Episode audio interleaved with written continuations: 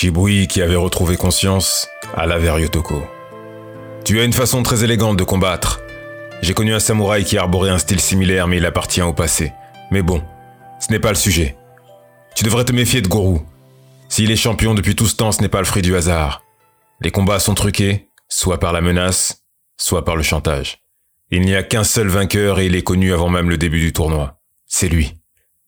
Il ne me fait pas peur. Je n'ai pas pour habitude de céder ni au chantage, ni aux menaces. Pourtant, cette fois, tu devrais. Il est très dangereux. Je ne devrais pas colporter de tels propos, mais la rumeur dit qu'il n'est pas étranger à la disparition du prince héritier, et il s'agissait tout de même d'un membre de sa famille. C'est dire à quel point il peut être vil. Méfie-toi. Tu m'es sympathique, et j'aimerais te voir gagner, mais tu cours un grand danger. Les combats s'enchaînèrent et la finale se rapprochait à grands pas. Goro enchaînait les victoires, les unes après les autres, et Yotoko faisait de même de son côté. La finale était toute tracée. Elle opposerait ces deux guerriers. Miko jubilait. Elle observait la progression de son champion et le renouvellement imminent de son sacre était une évidence. Il ne ferait qu'une bouchée de ce guerrier masqué. Aiko, quant à elle, était triste. Elle suivait le tournoi, mais le cœur n'y était pas. Bien sûr, comme la plupart des gens présents, ce guerrier masqué lui était sympathique. Mais c'était Dada qui était dans son cœur, et elle devait se rendre à l'évidence. La finale était sur le point d'avoir lieu et aucune trace de lui. Et avec son absence, la fin de ses projets. En tout cas, ce ne serait pas pour cette année. Yotoko de son côté s'était mis à l'écart afin de se préparer en vue de la finale. Quand il entendit l'appel pour rejoindre l'aire de combat. Il était sur le point de s'y rendre quand cinq hommes armés de katanas se dressèrent devant lui. Il comprit tout de suite de quoi il s'agissait. Goro, ayant intégré qu'il ne pourrait pas faire pression sur lui, avait décidé de tout mettre en œuvre en l'empêchant de se présenter pour la finale. Car une non-présentation était équivalente à un abandon, et de fait, un sacre direct pour Goro. Yotoko ne pouvait échouer si près du but. La finale lui tendait les bras. Il n'hésita pas et brandit son katana, mais le surnombre ne lui facilitait pas les choses. Il prit l'initiative de l'attaque et put se défaire d'un homme. Il en restait encore quatre. Le temps lui manquait, il entendait déjà au loin le second rappel. La foule s'interrogeait de l'absence du guerrier masqué, et Goro n'hésitait pas à en rajouter, traitant son adversaire de lâche et que la peur avait eu raison de lui, qu'il n'était pas nécessaire d'attendre, car il ne viendrait pas. L'empereur allait déclarer Goro vainqueur quand l'impératrice intervint et lui demanda de rallonger le temps. Très bien, les règles sont les règles. Mais ce guerrier nous a livré de magnifiques combats qui lui ont permis de se hisser en finale. Et pour cette raison, j'autorise que lui soit accordé un délai supplémentaire de 10 minutes. Et à l'issue de cela, Goru sera déclaré vainqueur s'il ne se présente pas. Goru pesta. L'impératrice venait à nouveau d'être ce petit grain de sable dans son plan bien élaboré. Il faudrait qu'un jour il s'occupe d'elle, un peu plus tôt que ce qu'il avait envisagé. Yotoko, avec l'énergie du désespoir, était aux prises avec deux derniers assaillants. Il était blessé à la cuisse, ce qui le ralentissait dans l'exécution de ses mouvements, quand il entendit une voix derrière lui. Oh l'ami Va faire face à ton destin, je m'occupe d'eux. Cette voix, c'était celle de Shibui. Yotoko lui fit un signe de la tête en guise de remerciement, et prit la direction de l'aire de combat aussi vite que sa blessure le lui permettait. Lorsqu'il arriva sur l'aire de combat, la foule l'acclama comme s'il était déjà le champion, ce qui fit enrager Goro. L'impératrice, elle, jubilait. Peut-être que ce guerrier masqué allait lui donner la victoire qu'elle attendait depuis si longtemps. À peine le signal fut-il donné que Goro se rua sur Yotoko, lui assonnant des coups à la limite de la légalité, au mépris de la règle numéro 1. Ne pas mettre en péril l'intégrité physique de son adversaire. Les intentions de Goro étaient claires, la victoire à n'importe quel prix à enfreindre les règles. Les arbitres voulurent intervenir mais n'osèrent pas. Il s'agissait tout de même de Gourou, et sa vengeance pourrait être terrible. La foule retenait son souffle. La blessure à la cuisse du guerrier masqué n'avait échappé à personne. Ses esquives étaient plus lentes, et Gourou en profitait. Il voulait en finir vite. Il leva son katana et visa la tête de Yotoku avec une telle violence que son masque se fendit et se cassa en plusieurs morceaux laissant apparaître le visage du guerrier masqué. Un cri se fit entendre dans la foule. Aiko venait de réaliser que derrière le masque se cachait en fait Dada. Miko le reconnut également et se demandait ce que ce vagabond pouvait bien faire ici. Gorou, voyant le visage de Dada, lui déclara Au moins, je pourrai lire la peur sur ton visage lorsque ce combat sera terminé. Et la fin est proche, crois-moi, ma prochaine attaque sera la dernière. Dada, sonné par le coup, comprit que c'était maintenant ou jamais. Sans son masque pour le protéger, le combat aurait déjà été fini. Nul doute que la prochaine attaque de Gorou pourrait lui être fatale. Il se refusait à l'exécuter, mais il n'avait plus le choix.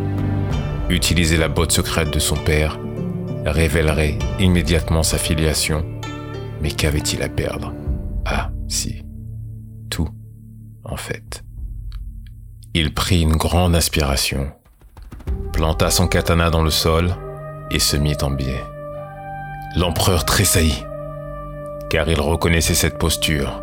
Il voulut arrêter le combat, mais c'était déjà trop tard. Chacun des combattants avait lancé son attaque. Le choc des katanas retentit d'un bruit assourdissant, puis plus rien. Le silence. Les deux adversaires se tenaient dos à dos. Gorou s'effondra.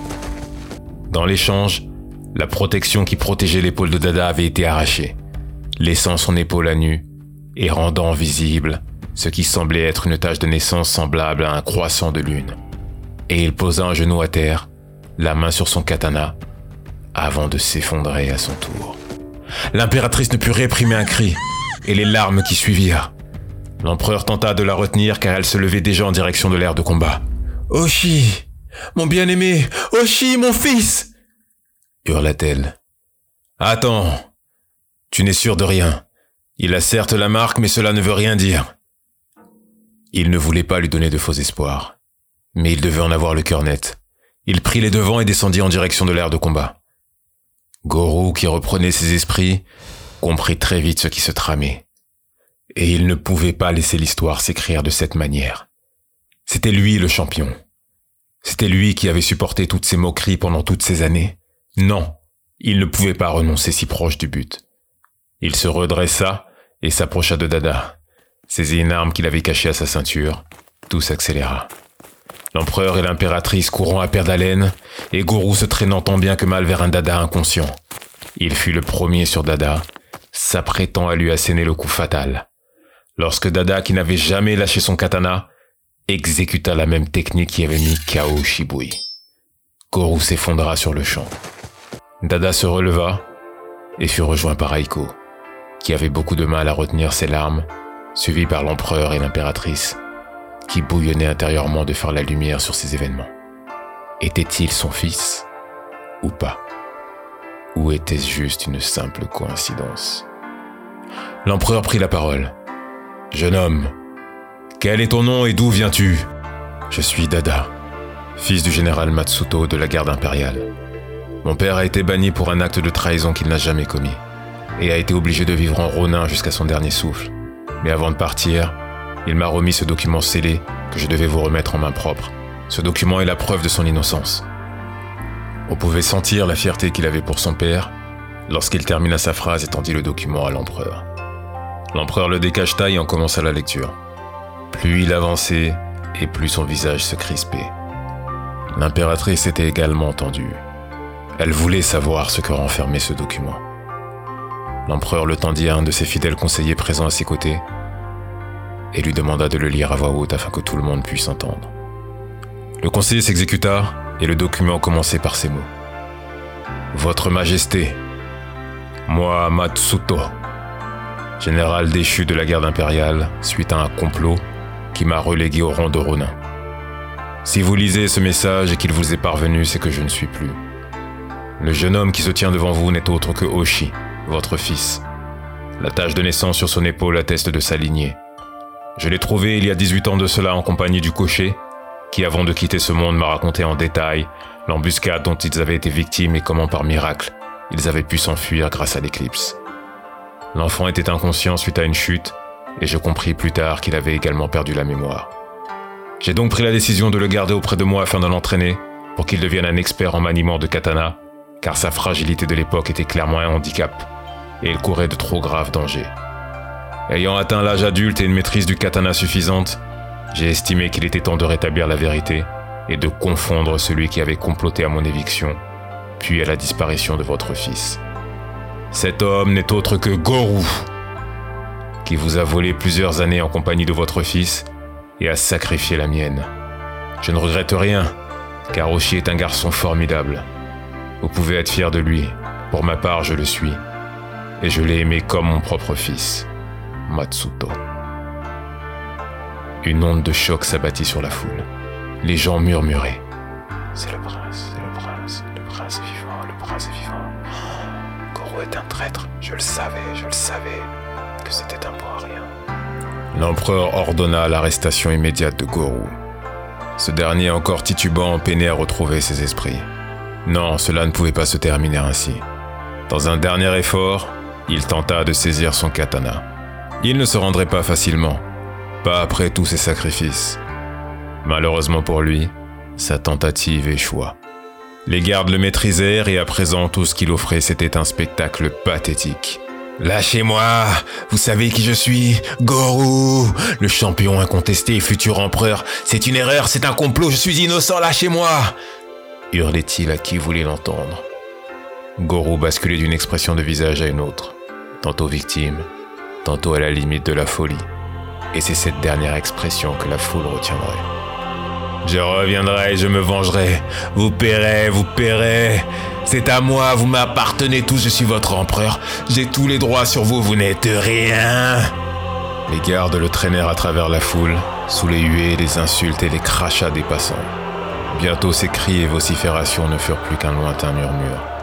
Voyant cela, Miko, comme à son habitude, plaça ses intérêts en premier lieu.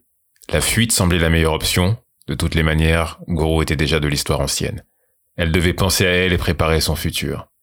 Alors qu'elle s'apprêtait à quitter les lieux discrètement, elle fut interceptée par la garde impériale. Elle décida alors de jouer son dernier Vatou. Pourquoi m'arrêtez-vous? Qu'ai-je fait? Je n'ai rien à voir avec lui. Je n'étais pas au courant de ses agissements. Cela fait moins d'une semaine que nous sommes fiancés. C'est vrai que sur ce point, elle n'avait pas tort. En revanche, ce qu'elle omettait de reconnaître, c'est qu'en un délai très court, elle avait réussi l'exploit de faire accuser, d'avoir méprisé, insulté des innocents et autres mauvaises actions dont la liste serait trop longue à énumérer. Pour toutes ces raisons, elle devait rendre des comptes, mais pour l'instant, elle resterait emprisonnée jusqu'à son jugement. Sur le chemin qui l'emmenait jusqu'à sa nouvelle résidence, son regard croisa celui de sa sœur. Elle baissa les yeux.